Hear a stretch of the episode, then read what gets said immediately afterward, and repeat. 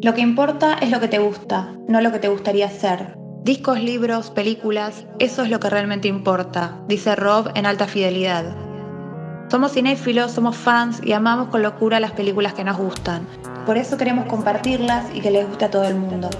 Truffaut habla de la generosidad del cinéfilo, magnífica y conmovedora, a veces al punto de llenar de incomodidad y confusión al destinatario. Cuando encontramos a alguien en nuestra frecuencia es, en general, el comienzo de una bella amistad. Las películas de nuestras vidas y las personas con las que las compartimos son lo mejor que tenemos. Vivamos enamorados de todo. Las películas de nuestras vidas. Un podcast de Solo en el Cine. Episodio 10. Hola, ¿qué tal? Estoy aquí para hablar sobre una película que me gustó mucho. En realidad, tres películas por el mismo precio. Salen tres por una.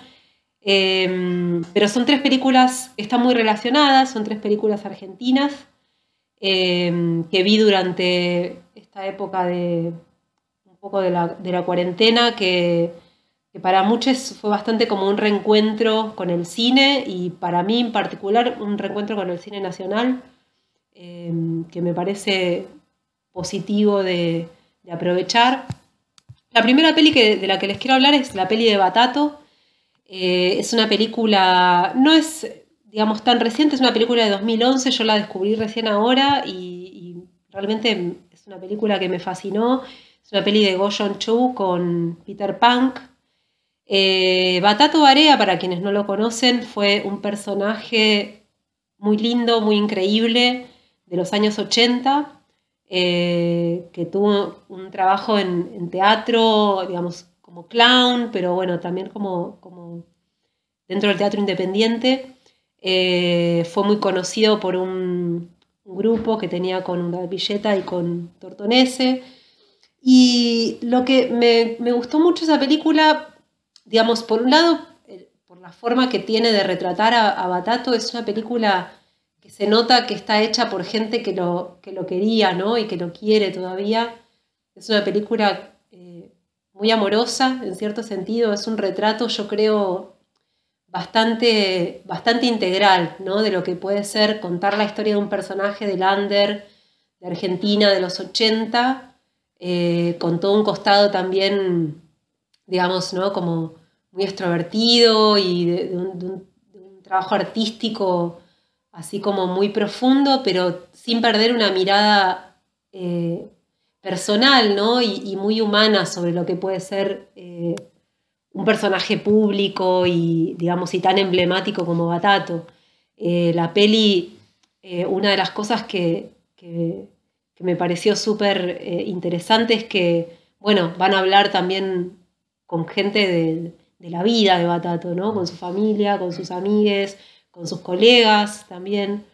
y hay como un, un cuidado bastante precioso en la forma en que, en que se eligen esos testimonios, en que se enlazan esos testimonios, también para hablar, digamos, no solo de... Eh, no es un documental en este sentido que solo busca ensalzar la figura de alguien, ¿no? Digo que es también como una peli muy humana porque habla también de, unos debates, ¿no? También que, tenía Batato de, de, no sé, de su forma de ver el mundo que nunca es eh, así como unívoca, ¿no? Siempre las formas de ver el mundo, además, eh, cuando la gente vive, cambian mucho y me parece que, la peli habla bastante de eso. Incluso sobre el final de la vida también Batato se opera, ¿no? Se pone tetas y tal, entonces hay como toda una transición también muy en torno al género y a la sexualidad que está contada de una forma como súper linda, me parece. Y me encantó particularmente porque usa mucho material de archivo. Yo soy una fanática del material de archivo y particularmente del material de, archivo en video. Y esta peli recupera, digamos, no solamente los, digamos, lo que, lo que se puede esperar como el material de archivo lógico que iba a tener una película sobre una persona de teatro, que son precisamente ¿no? actuaciones o ensayos o performance, sino también eh, grabaciones generadas como al interior, ¿no? De, en, los espacios como más íntimos, ¿no? Batato hablando con, con alguien, no sabemos si es una amiga, un amigo, una amiga, en su casa, hablando sobre su vida, sobre sus, eh, no sé, sus dilemas, sobre sus ideas. Eh, entonces hay como una apuesta también muy grande que siempre la da el tiempo, ¿no? De, ver las cosas que pasan con una distancia. Eh, de volver ese, esos videos que de repente, nada, como los videos que hacemos hoy, ¿no? Que son tan home video y tan hogareños y tan a veces como para, nada, para divertirse simplemente, eh, volverlos un documento, ¿no? Volverlos un testimonio, volverlos eh, una forma de entender una persona, de entender una época, de entender una estética, de entender una apuesta artística también eh, y cultural de una época tan importante como fue en Argentina, los 80, con su transición de la dictadura a la democracia y etc.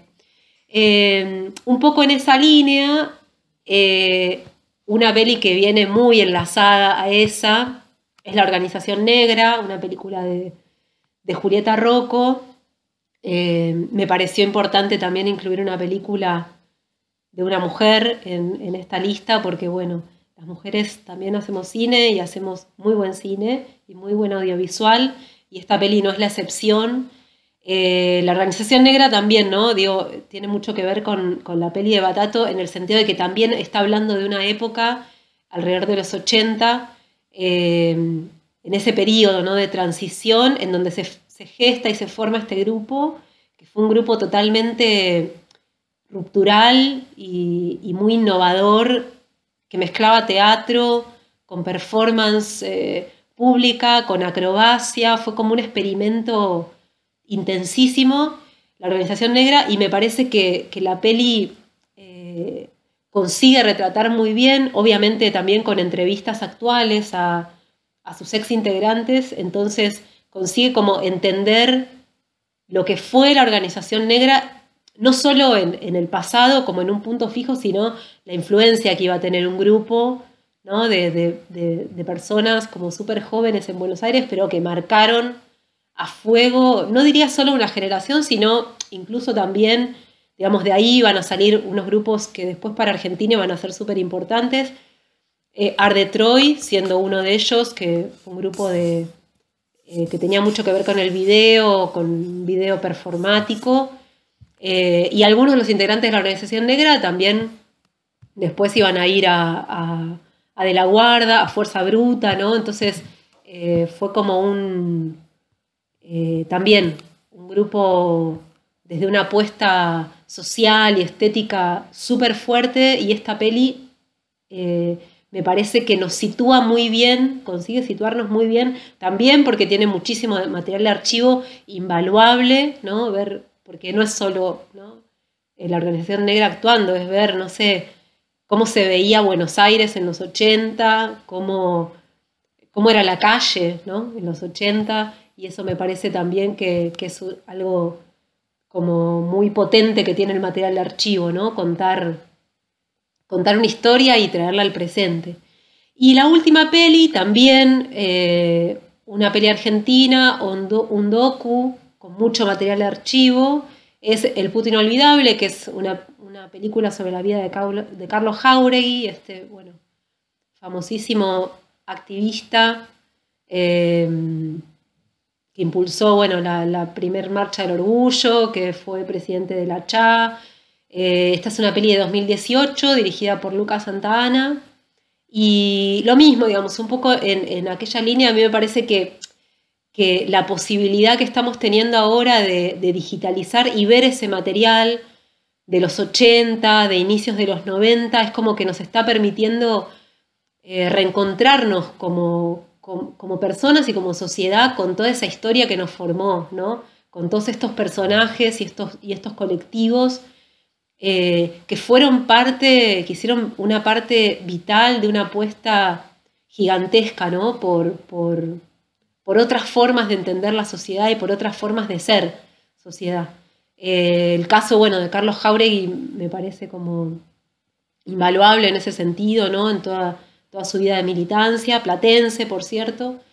Eh, y bueno, y también, ¿no? Es una película que, me parece que es súper potente en la forma en que consigue, un poco las otras, las otras películas también creo que tienen algo en común, ¿no? Pero me parece que en El puto inolvidable es más patente todavía, que es esta forma tan, tan sutil en un punto de, transformar la vida individual ¿no? de, una persona en, en, la marca de una época. ¿no? Si bien obviamente estamos hablando de una persona que que transformó y que tuvo una influencia gigantesca en, lo que hoy son políticas públicas y en lo que hoy son debates que todavía estamos dando y todavía tenemos que dar, pero que en cierta medida han tenido muchos avances, es debido a la existencia de esta gente, ¿no? Eh, entonces, bueno, obviamente que retratar la vida de Carlos Jauregui es un poco hacer una apuesta por, por